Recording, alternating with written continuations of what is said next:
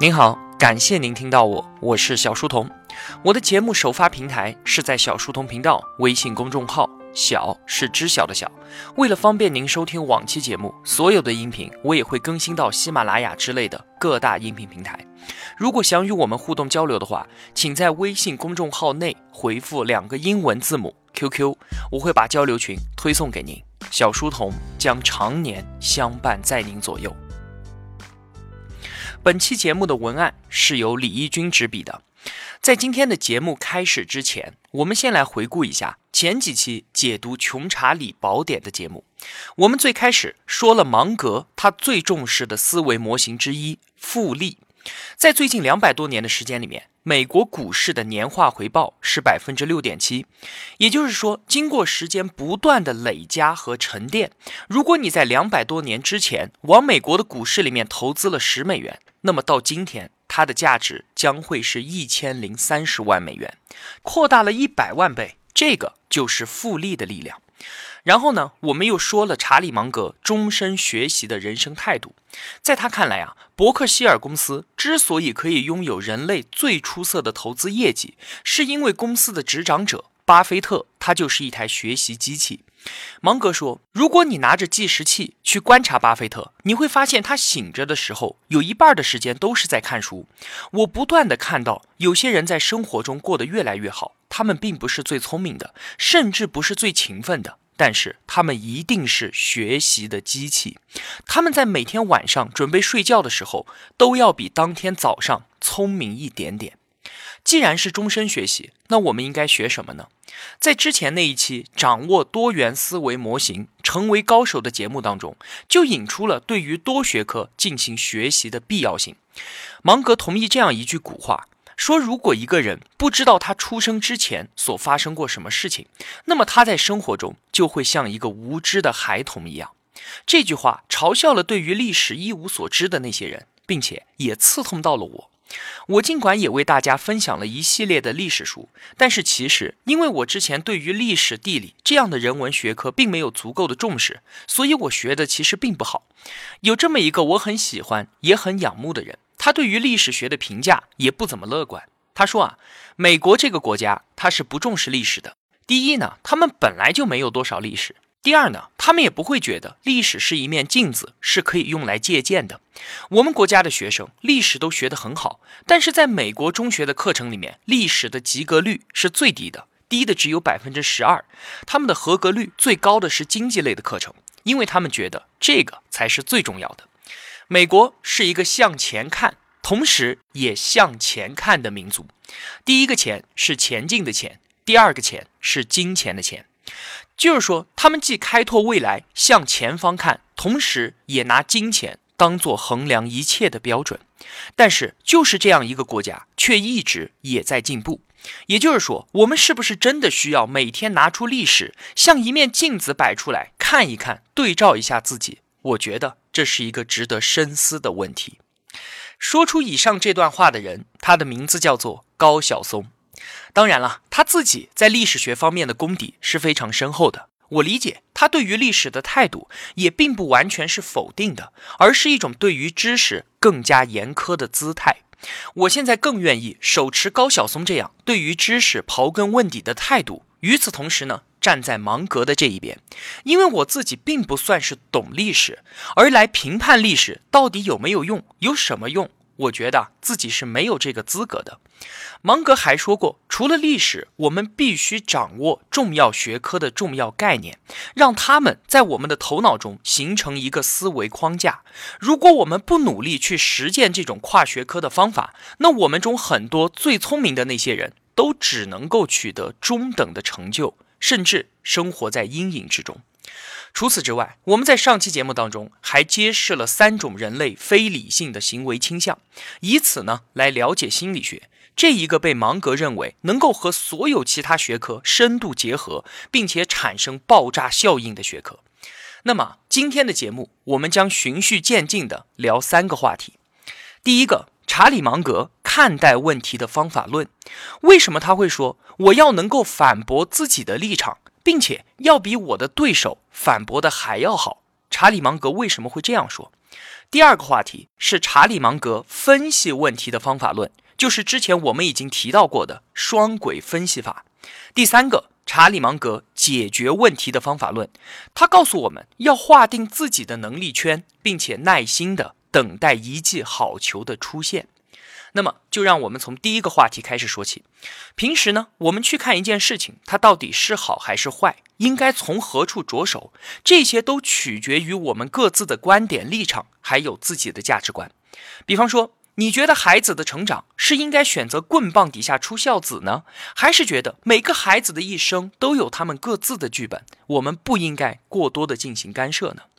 再比方说，个人资产的配置是应该以固定产为主，还是以股票、债券为主？再比方说，工作了八年了，你是应该继续留在公司里面发展呢，还是应该出去开辟一片属于你自己的天地呢？另外还有，小公司应该是以营销为导向呢，还是以产品为导向呢？等等等等，诸如此类的问题，其实啊，并没有什么绝对的答案。每个人他都是经历的产物，每个人都受制于自我的认知，都在以以往的经验和观点来看待眼前的问题。查理芒格说：“我觉得我没有资格说自己拥有哪一种观点，除非我能够比我的对手更好的反驳我的立场。我认为，只有在达到这个境界的时候，才有资格发表意见。”查理芒格的这一段话所表现出的是一种实事求是的精神，一种不受意识形态影响的处事态度。所以有人调侃说，如果就转基因问题，让崔永元和方舟子两个人调换一下他们各自的立场，再来进行一场辩论，那在小概率的情况之下，能够让他们两个握手言和；即便在大概率的情况下，他们还是会选择坚守自己的观点，但是他们对于这个问题会有更加深入的理解，更能够知道。到对方想要表达的究竟是什么？你持有一个观点，就必须能够说出这个观点它不成立的条件，它才是一个真正的观点。这个观点的对错丝毫不取决于别人是否认同你，唯一的标准是你的分析和判断是否正确。你持有一个立场，必须能够完整的阐述相反立场的论点和论据，你才算是真正的。站在这个立场当中，这是芒格对于自我观点持有的要求。这是一种并不那么容易才能够做到的实事求是。在查理芒格的心理学课那一期节目当中，我们也提到了，即使你的理性让你看清了一些东西，但是基于人类对于自我拥有和付出过的事物所产生的偏见，也会把你拉回到非理性的状态当中，从而产生误判。不过啊，如果你能够保持对于知识这种较真、这种严谨的态度，并且能够回避非理性对于你自己的影响，那么最后，不管你是站在哪个立场当中，其实都已经不那么重要了，因为你可以比别人看得更深更远，从而能够更加清晰地分析出在每个观点和立场中各自所面临的利和弊。这就是今天说的第一个话题。查理芒格看待问题的方法论。接下来我们要说芒格是如何分析问题的。说到查理芒格分析问题，他所采用的叫做双轨分析法。第一条轨是在理性和客观的事实当中，我们对于问题的未来走向进行分析；另外一条轨呢，是受到人类非理性的影响之后，问题会去往的不同方向。通过这样的双轨分析法，查理芒格他不仅在行为经济学这个学术体系还没有成型的时候就提出了这门学科的主要观点，而且他在实践中还预测到了2008年美国次贷危机的发生。可以这样说，美国次贷危机的发生就是一场人类非理性力量的群体狂欢。金融危机这个话题延伸出去就太复杂了，和今天的侧重方向不太一样。所以，如果以后有机会的话，我们再来和大家详细的解释。还是回到今天的节目重点，在生活中的很多小事情，如果你能够运用理性和非理性的双轨思维来分析问题的话，往往能够事半功倍。比方说，你是一位老板，想要奖励员工突出的业绩，在单轨思维模式之下，也就是说纯理性来讲，你会直接发奖金给他们。因为很明显啊，人来工作就是为了挣钱嘛。员工拿了奖金，想买什么你自己去买，效率是最高的。但是如果结合非理性的因素，其实礼品比奖金更能够培养员工的忠诚度。另外，在朋友们出来聚餐的时候，单轨思维之下，我们会选择 A A 制，但是轮流做东比 A A 制更能有利于增进你们之间的友谊。再有，去岳母家过节吃饭，比起理性的塞给岳母两千块钱，不如给岳母买两千块钱的礼品。等等等等，这些都是简单的双轨分析法的基础运用。在投资的过程当中，芒格会用这样的双轨分析法，先从理性去看待收购对象的产品、市场、商标和分销渠道，以及业务数据，还有财务报表等等这些理性的硬指标。除此之外呢，他也会去考察很多主观上面的指标，比方说企业的管理层你是否值得信赖，自己是否理解这个行业以及企业的客户关系等等，从软实力的方面去三百六十度全方位的考核这一家企业。而就在这样缜密的看待问题和分析问题之后，查理芒格还没有马上出手。这个里面还差了一点东西，如果只有这些的话，伯克希尔公司还做不到今天这么好的业绩。再介绍一下，伯克希尔是当今全球股价最高的公司，它的股价有多高？如果你觉得这两天茅台的股价涨到了七百多人民币，已经是一个逆天的数字了，那么伯克希尔公司的股价这两天交易价格是二十七万美元，折合人民币一百七十八万一股。伯克希尔。在全新的世界五百强企业中名列第八位，他的掌权人就是巴菲特和查理芒格。前面说了芒格是如何看待问题以及分析问题的，他在出手或者说他在投资之前，还有一个不可忽略的准则，就是只在他自己的能力圈之内行动。纵使芒格学富五车、才高八斗，他也从来不去碰自己不熟悉的高科技股。在这里啊，并不是说高科技股不好，而是芒格他自己觉得他不懂，所以他从来就不去碰。芒格说：“我和巴菲特都不觉得我们在高科技行业拥有什么样的优势。实际上，我们认为自己很难理解软件、电脑芯片等等科技行业的发展实质，所以我们尽量远离这些东西，正视自己。”个人的认知缺陷，每个人都有他自己的能力圈，想要扩大这个能力圈是一件非常困难的事情。我们必须要清楚自己有什么样的本领。如果要玩那些别人玩得很好，而自己却一窍不通的游戏，那么注定会一败涂地。所以，我们必须确保与他人展开竞争是在自己的能力圈之内的。而最近这些年呢，查理芒格看到巴菲特持续的投资苹果的时候，他评价说。巴菲特要么是疯了，要么他就是在学习。在商业社会当中，无数的人都栽根于此，而且往往能力越强的人，就越容易在这个节点上面失足。九十年代初的时候，史玉柱他曾经靠卖软件事业第一次登顶，但是后来在卖楼花等等一系列的涉足其他行业当中，他的巨人集团窒息坠地。另外一名企业家非常深刻地理解这一点，这个人叫做王石，所以在他执掌万科的时候，坚持万科走住宅开发的专业化路线，缔造了万科现在在房地产领域的品牌价值。即便后来宝万之争，王石退场，他也给郁亮他们管理团队丢下了一句话，说如果你们要走多元化的路线，就算我进坟墓，也会伸出一只手来阻拦你们的。另外还有一个人是大名鼎鼎的通用电气 CEO 杰克威尔奇，他刚刚到通用公司的时候就铁面无情地表示，我们必须在每一个我们涉足的领域都要做到第一或者第二，否则我们就退出。我是不会在乎要解雇多少人、卖掉多少业务的。如果做不到第一或者第二，我们宁可不做。不知道您听到这里会不会感觉有一些疑问？第一。很多大公司，它都是多行业、跨领域作战的，而且他们依然活得非常的好。第二呢，在培养多元思维模型和划定自己的能力圈之间，似乎发生了某一些冲突。对于第一个问题来讲啊，因为每个人的能力是不一样的。每个人所拥有的资源也是不一样的。划定能力圈不意味着这个圈只能局限于某一个行业，因为如果你是一个极其优秀的人，同时又拥有丰富的资源，牛到可以成为三个行业里面的顶尖人才，那你的能力圈就是可以横跨三个行业。在划定能力圈范围来说，自知是最重要的，这没有问题。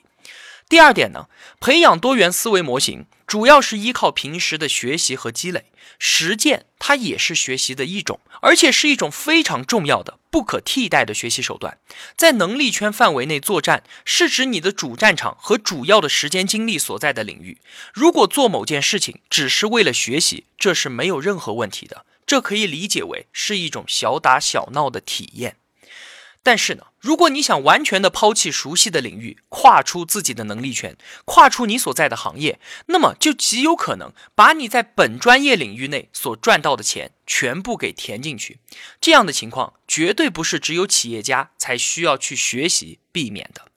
看看我们身边的大妈们。他们中的大多数，往往在自己的行业里面辛苦劳作、勤勤恳恳地干了一辈子，最后却将很大一部分的积蓄贡献给了他们根本就不了解的股市，有些甚至全部丢在了各式各样的金融骗局之中。所以，划定自己的能力圈，然后花大把、大把、再大把的时间来工作、工作、再工作，最后在通往成功的道路上面，你需要的。就仅仅只是一份耐心了。我们再来说一个小故事。有个人，他叫做泰德·威廉姆斯，他是棒球史上最出色的击球手之一。泰德打棒球的技巧是这样的：他说，他把击打区分为七十七个棒球那么大的格子。当且只当飞来的球刚好落在他画出的最佳格子的时候，他才会挥棒。因为挥棒去打那些较差格子里面的球，会大大降低他的成功率。所以，即便他可能会因为不挥棒而三振出局，他也坚持等待。泰德表示，在大多数的时候，你什么也不用做。只要看着就好了。每隔一段时间，你就会发现一个速度很慢、线路又直，并且正好落在你最爱的格子中间的好球。这个时候，你就全力出击。这样，不管你的天分如何，都能够极大的提高上垒率。所以啊，在投资当中，巴菲特和芒格都共同认可一个方法：用一张考勤卡。这张卡上只有二十个格子，你每进行一次投资，就在格子上面打一个孔。当你把这张卡片打完，你这辈子也就再也不能投资了。这张考勤卡限制了你一生只能有二十次的投资机会。巴菲特说，在这样的规则之下，你将会真正慎重地考虑你要做的事情，你将不得不花大量的资金在你真正想投资的项目上面，这样你的表现将会好很多。巴菲特和芒格他们自己也正是这样做的。有人计算过，巴菲特他掌管了几十亿美金的资金，但是在过去的六十多年时间里面，他总共只买过七十八只股票。在中国，我想你随便找一个股民，他买卖过的股票都会超过这个数字。芒格说，如果你把我们做的最好的十五个决策给剔除掉，那么伯克希尔的业绩将会非常的平庸。我们需要的不是大量的行动。而是极大的耐心，等到机会来临，我们就用全力去抓住它。从今天的节目中，大家可以体会到芒格在行动前的自制力之强。看待和分析问题的思维可谓是滴水不漏，也造成了长时间的无行动。他花在学习和思考上的时间，比花在行动上的时间要多得多。而一旦机会来临，芒格绝对不会小打小闹的进行小额的投机性投资，因为小额的投资包含着不确定和不自信。